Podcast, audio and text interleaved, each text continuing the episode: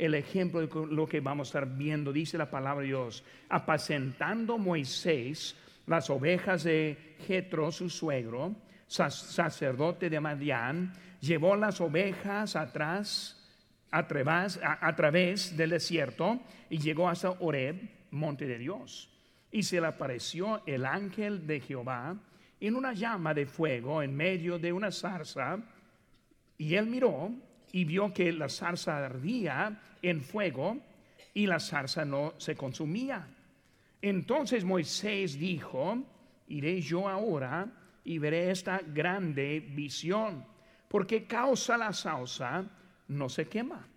Viendo Jehová que él iba a ver, lo llamó Dios de en medio de la zarza y dijo, Moisés, Moisés. Y él respondió, heme aquí. Siguiendo el versículo número 11 dice, entonces Moisés respondió a Dios, ¿quién soy yo para que vaya a Faraón y saque de Egipto a los hijos de Israel? Y él respondió, ve, porque yo estaré contigo, y esto te será por señal de que yo te he enviado cuando hayas sacado de Egipto al pueblo. Serviréis a Dios sobre este monte. Vamos a hacer una palabra de oración y nombre de su palabra en este día. Padre Santo, gracias Señor te damos porque es un privilegio estar aquí en tu casa. Gracias por el número que está aquí ahora entrando este año. Yo te pido por los que aún están en camino de regreso. Te pido por los que están enfermos en esta noche. Yo te pido que tú pues cumplas con sus necesidades que tienen ahora en este mismo momento. Yo también te pido por nosotros ahora que tú uses tu palabra como espada de dos filos. Te pido, Señor, que tú ahora nos ayudes a entender nuestra responsabilidad y la actitud que debemos tener para responder a ti en ese día. Gracias por todo, en tu nombre precioso que te pedimos. Amén. Pueden tomar asiento, hermanos. Vemos aquí que estamos viendo que Moisés, él está respondiendo a Dios mientras que Dios le estuvo hablando. Hermano, cuando vemos ese texto, vemos que está llamándole Dios de esa zarza, de ese arbusto que estuvo quemándose, estuvo hablándole y luego ese llamándole. Hermanos, en pocas palabras, vemos la palabra de Dios presente en la vida de Moisés. A nosotros hoy en día entendemos que tenemos la palabra de Dios escrita, aquí la tenemos en 66 libros, aquí lo tenemos en un solo, ese libro se llama la Biblia y aquí es donde nosotros encontramos la voz de Dios. Y por eso cuando hablamos de eso, vemos como Él está respondiendo a la voz de Dios. Dios tiene su voluntad perfecta para cada creyente. Entrando el año 2020, debe entender, yo debo entender que Dios tiene algo para mí en este año. Dios tiene algo para cada uno de ustedes en este año. Dice en Romanos 12:2, nos conforméis a este siglo, sino transformaos por medio de la renovación de vuestro entendimiento, para que comprobéis cuál sea la buena voluntad de Dios, agradable y perfecta, hablando de la buena voluntad de Dios, que es agradable y que es perfecta. Ahora viendo en este año, ahora entrando, Dios tiene algo para nosotros. Igual como Moisés ahí estuvo en ese día y Dios tuvo algo para él, una tarea muy importante para Moisés. Dios tiene su propia voluntad, no hablando de nosotros, sino su propia voluntad para este mundo. Dice en 2 Pedro 3:9, no queriendo que ninguno perezca, sino que todos procedan al arrepentimiento. Vemos en Isaías capítulo 6, versículo 8, cuando dijo Dios, ¿a quién enviaré? ¿Y quién irá por nosotros? Dios está hablando de su voluntad. Su voluntad es que todos escuchen el Evangelio. Su voluntad es que el mundo se convierte. Su voluntad es usar a alguien para la obra que Él tiene para Él mismo. La voluntad para el hombre se relaciona directamente con la voluntad de Dios. O sea, lo que es la voluntad de Dios en mi propia vida es algo que entra en la voluntad de Dios para Él. O sea, Él me usa para cumplir lo que Él quiere. Hermanos, cuando nosotros escogemos, encontramos la voluntad de Dios en nuestras vidas, siempre es algo que se relaciona con lo que Él quiere. Hoy en día muchos hablan de la voluntad de Dios, pero en formas muy extrañas y raras. Hay unos que hablan de la voluntad de Dios no entendiendo que Dios tiene su propia voluntad. Y Dios en su voluntad la quiere cumplir en la voluntad para mí y para usted. Por eso cuando vemos lo que Dios quiere con nosotros, siempre es algo lo que Él quiere y Él le quiere usar para hacer lo que Él quiere. Por eso vemos como Él está hablando con Isaías en ese tiempo. Por eso, la voluntad de Dios es para, para eso. La clave es, hermanos, encontrar la voluntad de Dios en su vida para cumplir la voluntad de Dios. Ahora no quiero confundirles para empezar esta tarde. Hay dos voluntades que estoy hablando. Una es la voluntad de Dios en mi vida. La otra es su propia voluntad. Por eso vemos que Dios tiene su voluntad y nosotros necesitamos encontrar nuestro lugar que está aplicado en lo que es su voluntad. Este, la voluntad de Dios no es para el beneficio propio, sino es para el beneficio de lo que Él quiere cumplir. Hermano, muchas veces nosotros buscamos la voluntad de Dios pensando solo en lo que yo quiero. Y estamos hablando, por ejemplo, de comprar un auto. Y no está mal orar y buscar dirección y pedir consejos para comprar un auto. No está mal hacer eso. Pero hay que entender, esa cosa es fuera de lo que es la voluntad de Dios. Ahora, Dios no me puso aquí para comprar un auto. Dios no, me puso aquí para tener un trabajo. Dios no, me puso aquí para hacer otra cosa en esa vida. Me puso aquí para su voluntad. Ahora, un auto puede ser parte para cumplir en la voluntad mis necesidades pueden ser parte para cumplir en su voluntad. Pero hermanos, hay que entender que no es para mí en lo que es lo que yo necesito, o más bien lo que yo quiero, sino es lo que Dios quiere cumplir por medio de mí, lo que Él quiere cumplir por medio de usted. Es el propósito por lo cual que estamos aquí en este mundo. Por eso, si Dios me da dirección en comprar un auto, en cómo vivir, en dónde comprar casa, en qué lugar ubicarme, pero si no cumplo en lo que es su voluntad, pero no estoy haciendo nada en esta vida. Por eso nuestra vida no es simplemente para la comodidad mía, sino es para cumplir lo que Dios quiere en nuestras vidas. Ahora entrando en ese año, ¿Qué es lo que Dios quiere con su vida? Para prepararnos para hacer su voluntad. La iglesia aquí es para que nos reunimos y aprendemos para que podamos cumplir la, voluntad de Dios que Él tiene aquí. Por hermanos, mi vida como la suya debe ser un instrumento de Dios para cumplir lo que es el deseo de Él, no el deseo mío o el deseo propio. Pero vemos ahora que Moisés está llegando a ese momento. ¿Y cómo es que encontramos la voluntad de Dios? ¿Cómo es que encontramos lo que Él quiere de nosotros? Ahora lo vimos ahorita ahí en Isaías. Dice, ¿a quién enviaré?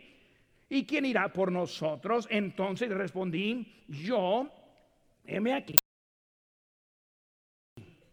Por eso cuando vemos la necesidad, ahorita yo leí la, la gran comisión. Por tanto, id y predicad el Evangelio a toda criatura. Aquí la pregunta, ¿quién irá? Dios está diciendo, Cristo está diciendo que necesitamos ir. Ahora la pregunta es, ¿quién va a ir? lo leemos, lo creemos, estamos contentos con la predicación de eso. Cuando pasan misioneros, estamos encantados. Pero hermano, cuando hablamos de lo que es, lo que está buscando es voluntario que va a querer hacer y cumplir lo que Él quiere. ¿Por qué pensamos que podemos ofrecer algo aparte de la obediencia completa? Lo que vemos en nuestro texto aquí, vamos a estar viendo un poquito más en esta mañana, en esta tarde, pero vemos que Moisés, en vez de obedecer la voz de Dios, yo le dijo claramente lo que él quería. Pero Moisés, en vez de ofrecer obediencia, le ofreció las excusas. Somos muy buenos para excusas. Somos muy buenos para decir por qué no podemos hacer algo. Pero lo que, lo que muchas veces estamos pensando que esa excusa vale igual que la obediencia. Si yo voy o si no pude, ¿por qué? Es lo mismo, cuando no es lo mismo. Vemos que él así fue haciendo excusas. Ahora vamos a ver algunas cositas. Aquí nuestras notas vamos a seguir. La primera cosa que vemos es que él dijo la pregunta en versículo 11, ¿quién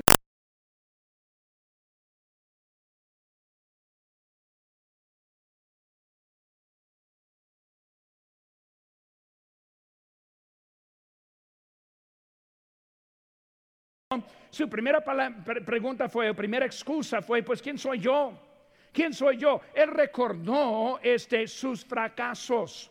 Cuando pensamos en la vida de Moisés, vemos que su nacimiento fue de milagro. Él fue escondido en una arquilla, él fue criado por la hija de Faraón. Vemos que Moisés en su principio fue alguien diferente. Dice la Biblia que él fue diferente en su aspecto fue diferente en su persona. Mientras que muchos niños fueron matados, ahogados, este niño sobrevivió. Por eso vemos algo diferente en el principio de ese niño. Hermanos, hay algo diferente en la vida de bendiciones en este mundo. Nosotros tenemos privilegios que la mayoría de este mundo no tiene. Si quisiera salir ahora a ir a casi cualquier otro país, va a encontrar que es más difícil vivir allá que aquí. Si va a unos lugares como en la África o en la Amazona, o si va a los pueblos de los indígenas, va a encontrar que es difícil simplemente vivir. Pasan todo el día simplemente para comer, no pueden hacer nada. Dios nos ha bendecido en nuestra vida. Nosotros no nos preocupamos por comer, si no nos preocupamos por cuál chuleta vamos a comer. No nos preocupamos si vamos a dónde vamos a dormir, si no estamos en varias recámaras en que podríamos dormir.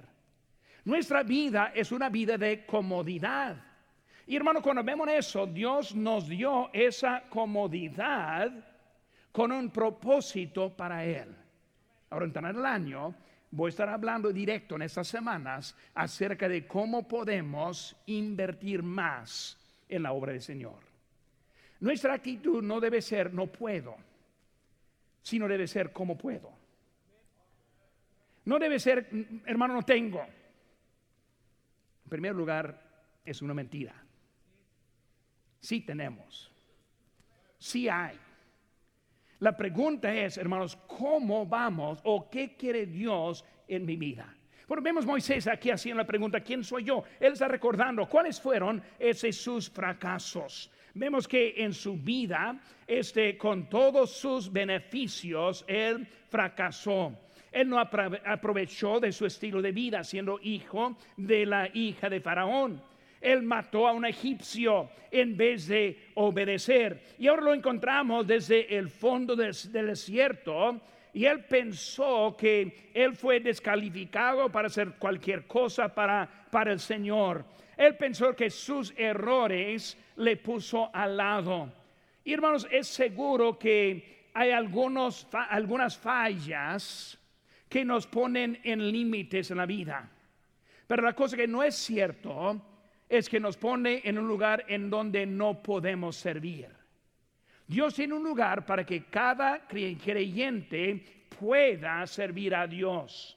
Y cuando vemos a Moisés, él está pensando, pues ya no estoy en el palacio, ya no tengo eh, la cuchara de oro, ya no estoy en esa posición para hacer mucho. Y luego él pensó, pues ¿quién soy yo? Desde que yo no soy el mejor, desde que ya no soy en esa posición, ya no puedo hacer nada. Y por muchas veces la respuesta que tenemos, ¿quién soy yo? Recordando los fracasos. Él pensó que no era digno.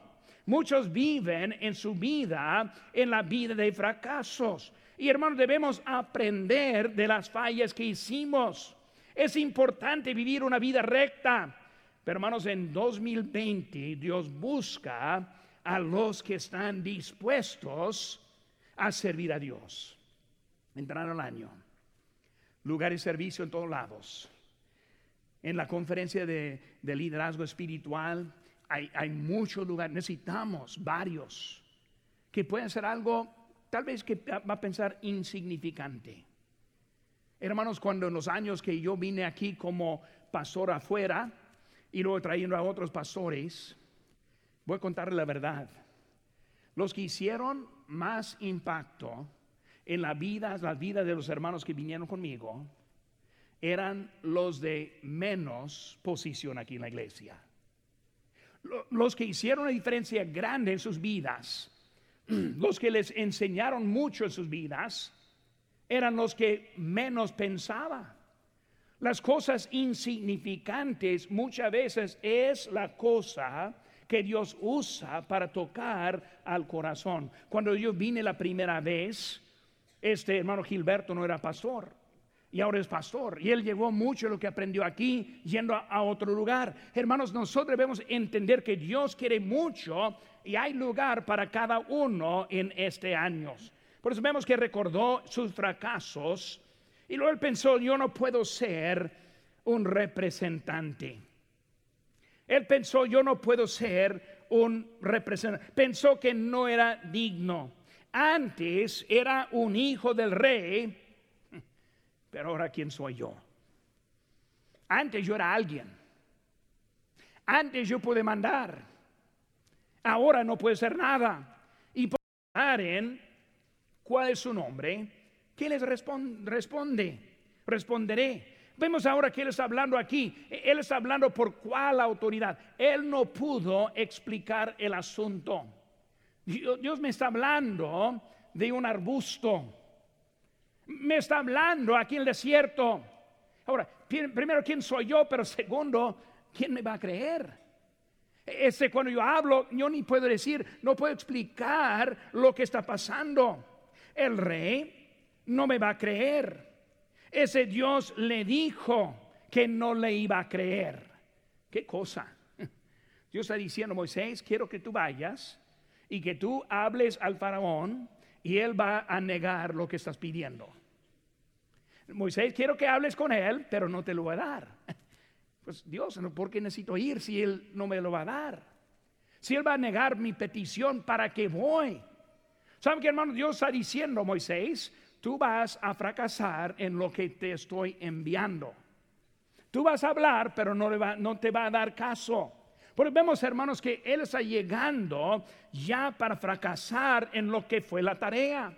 El hecho de que Él no le iba a creer no fue manera para alterar la voluntad de Dios en la vida. Tocamos puertas cada semana.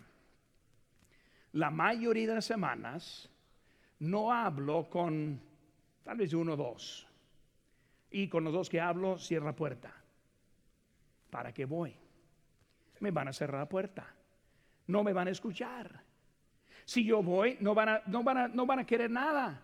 Lo que no sabemos qué está pasando con ese tratado que estamos dejando la puerta. Lo que no sabemos es lo que va a pasar en la siguiente puerta.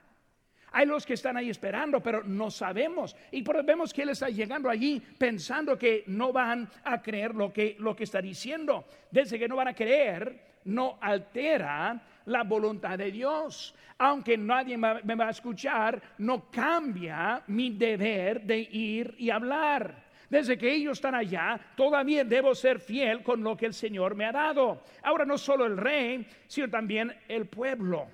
El pueblo, él pensó que perdió su testimonio y sí, fue cierto, lo perdió. Él pensó que no tenía la autoridad y por eso cuando vemos a él está llegando, el rey no me va a escuchar y Dios me dijo, me dijiste que no van a escuchar. Y el pueblo, ellos no me van a escuchar. ¿Por qué? Porque yo no soy, no soy digno ahora para hablarles. Y por eso llegando él con las excusas por lo cual que no debe obedecer a Dios. Hermano, muchos viven de esa forma. Viven pensando. Ahora, vamos a ver lo que él dijo aquí en versículo 1, 13 de nuevo. Dice, si ellos, en parte, si ellos me preguntaren, ¿no, no, no ven lo que está diciendo? No que me preguntaron, no. Si ellos me preguntaren. O sea, es algo que ni siquiera ocurrió. Él está presumiendo de un problema antes que hubo ese problema. Muchas veces vivimos esa vida pensando lo que va a suceder y por eso no estamos obedientes con lo que está diciéndonos porque pensamos quizás o tal vez algo va a pasar. Pensando y perdiendo lo que hubo. Muchos viven de esa forma, no sirven porque no entienden cómo Dios le puede usar.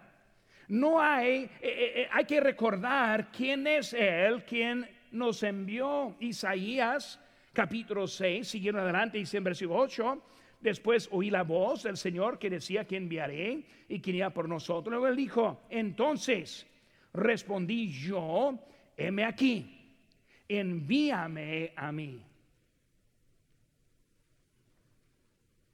¿Cuántos hay? ¿Qué dirían? Pastor, si necesita algún sábado, envíame a mí. Deme un mapa. Deme tratados. Pocas veces vivimos así en esa forma. Una necesidad, pero no cumplimos. Pensamos alguien más tal vez va a hacerlo. Pero vemos que Isaías, Isaías, él estuvo hablando luego, luego, queriendo involucrar con lo que Dios quería. La respuesta vemos en versículo 14. Respondió Dios a Moisés yo soy el que soy. Y dijo, así dirás a los hijos de Israel, yo soy, me envió a vosotros. Vemos ahora su, respuesta. Vemos la autoridad de Dios. Hermanos, saben que lo que tenemos en la mano es la palabra de Dios. ¿Cuántos hay que no saben lo que, lo que Dios quiere. Por eso vemos su autoridad, no solo su, eternidad, su autoridad, sino es una eternidad, autoridad eterna. Versículo número 15. Dice, además, dijo Dios a Moisés, así dirás a los hijos de Israel, Jehová, el Dios de vuestros padres, el Dios de Abraham, Dios de Isaac, Dios de Jacob, me ha enviado vosotros. Este es mi nombre para siempre. Vemos que está hablando su, eh, su autoridad eterna, diciéndole, soy el Dios Jehová de los pasados. Y también siempre será del futuro, también con nosotros. Saben que hermanos, estamos en un tiempo de historia muy importante en nuestras vidas. Vemos la historia. Ya estamos viendo de Moisés hasta Cristo Vemos que todo está bien bonita en la historia. Vemos en Apocalipsis cómo va a terminar. Viene Cristo por nosotros y nosotros estamos en el punto de ganar a otros para que vayan también con Él.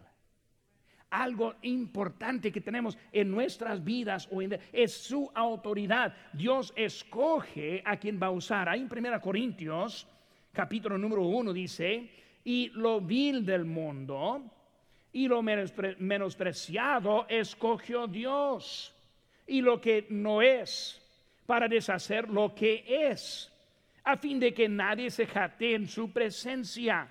Mas por él estáis vosotros en Cristo Jesús, el cual nos ha hecho por Dios sabiduría, justificación, santificación y redención, para que, como está escrito, el que se gloría, gloríese en el Señor. Vemos, hermanos, que Él escoge. No soy nadie. Bueno, lo vil del mundo, lo menospreciado, lo que no funciona, lo que no vale. Ese, si uno piensa no puedo, es el candidato. Cuando vemos la Biblia, vemos ejemplo tras ejemplo de los que no eran candidatos, que Dios usó en manera grande. David, uh, su padre ni vio a David como candidato. No, yo tengo hijos fuertes. Ese David, mejor con los, las ovejas.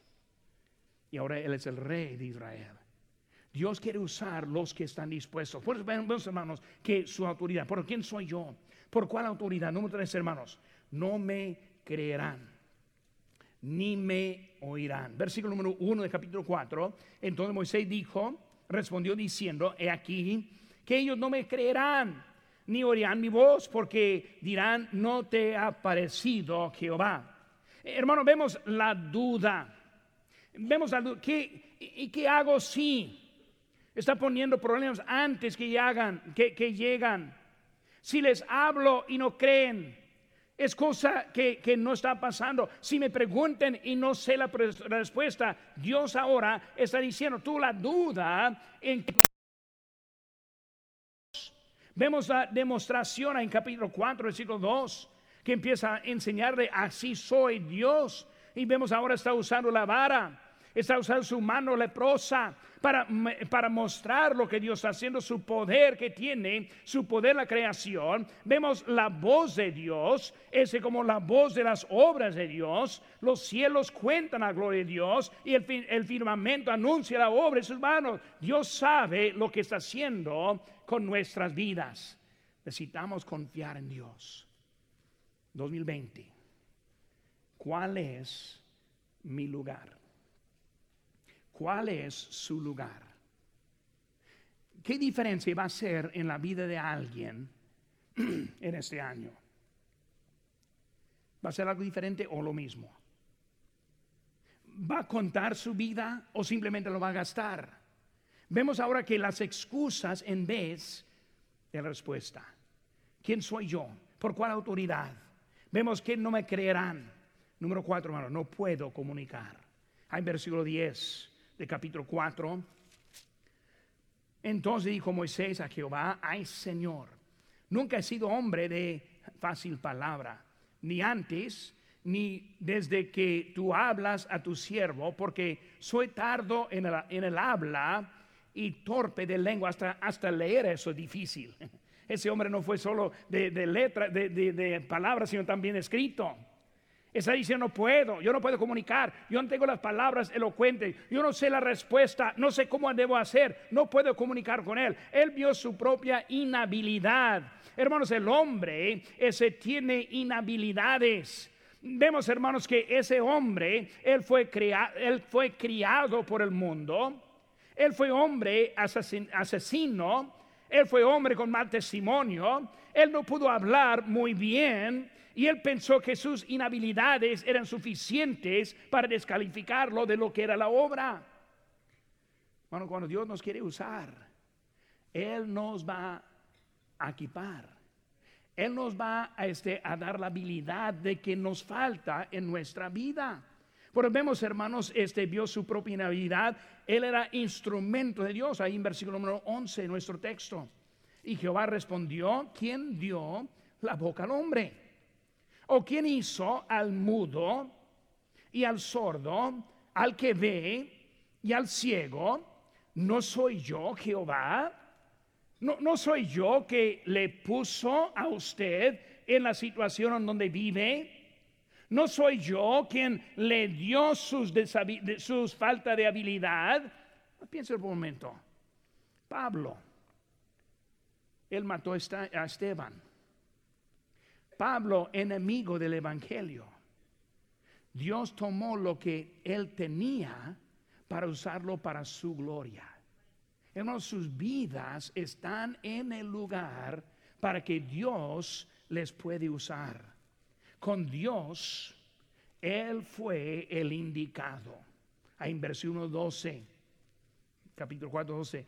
Ahora pues, ve, y yo estaré con tu boca, y, te enseñaré lo que hayas de hablar Vemos que es Dios quien escogió, es Dios quien le iba a capacitar, es Dios quien le estuvo haciéndolo en una forma ese, usable y por eso Dios está diciendo, aquí estoy yo.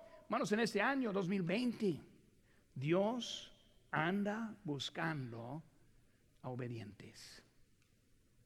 En vez de excusas, obedientes. Pues ¿quién soy yo? Pues nadie. ¿Por cuál autoridad? Pues grande. No me creerán. Número cuatro. No puedo comunicar. Ahora número cinco. Envía a otros. Versículo 13. Y él dijo, ay Señor, envía, te ruego, por medio del que debes enviar. Por eso vemos ahora que él está envía a otro. Heme aquí, envíale a él. Heme aquí, Señor, envíale a otro hermano. Buscando voluntarios, pero no voluntarios propios. Cuando yo estuve en Guerrero, Chihuahua, hace no sé cuántos años, 1900, ese 1992. Estuve predicando en el área de los mochis y cuando yo vi la necesidad, yo dije, Señor, envíale a alguien. Una gran necesidad en esa ciudad. Yo estoy ocupado todavía en Guerrero. Regresé a Guerrero para seguir la obra. Siguen orando, Señor, envíale a alguien. Señor, pone a alguien en ese lugar de necesidad. Después de algunos años, Dios terminó conmigo ahí en Guerrero y pusimos a otro pastor, hermano Raúl, quien está ahí ahora. Y luego cuando terminé eso, ah, Señor, yo soy la respuesta de esa petición envíame a mí. Hermanos, este, hay mucha necesidad en este mundo. Envía otro. Dios enseña cuando falta la habilidad. Dios le enseñó lo que estaba con él. Dios le dio este, lo que tenía en la mano. Estuvo con él con la boca. Dios estaba dando exactamente lo que necesitaba. Lo único que le faltó era confiar en lo que Dios está diciendo.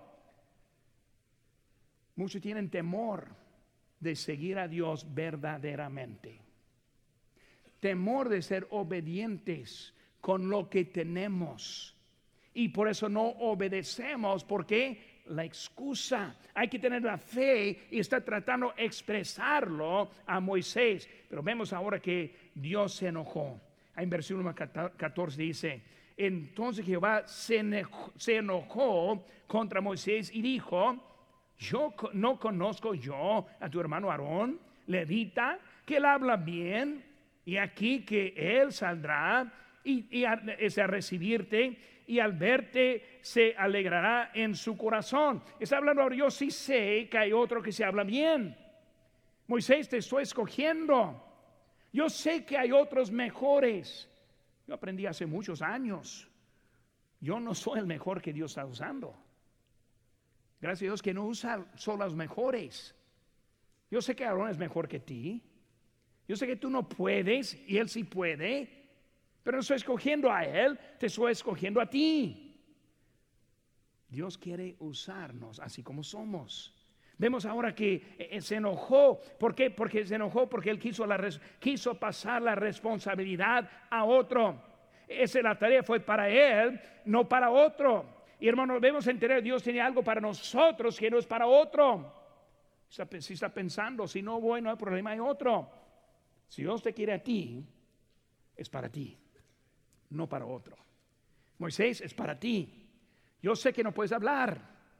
Yo sé que tienes muchas fallas, eso sí sé, pero yo te escojo a ti se cansó con esas excusas. Se enojó cuando Moisés mostró que no tenía confianza en Dios. Lo que le faltó era la confianza en Dios. El pecado de dar excusas es algo que un día va a llegar hasta el castigo.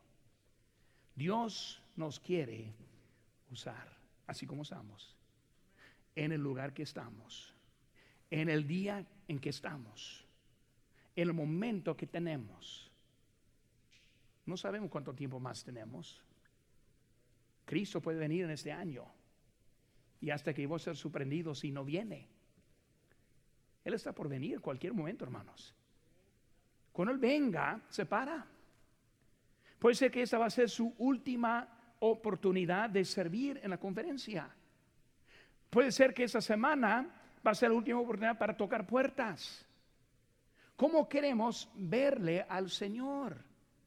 ¿Obedientes? Ah, Señor, yo pensé que tenía más tiempo. Ah, Señor, yo no pensé que ibas a llegar tan, tan pronto. Obedecer a lo que Dios quiere. Vemos ahora que Moisés respondió al final en obediencia. Su hermano Aarón sí fue usado, pero no por mucho. Cuando vemos la historia de Moisés, eh, Moisés empieza a decirle a Aarón y Aarón a ellos, pero en poco tiempo ya no quiso rodear a esa forma, empezó a hablar directo. Dios sabe nuestras este, inhabilidades. Dios sabe dónde estamos. Lo que Él quiere es nuestra obediencia. ¿Qué vamos a hacer? Un año nuevo. Hermanos, no hay muchos, no hay mucho tiempo.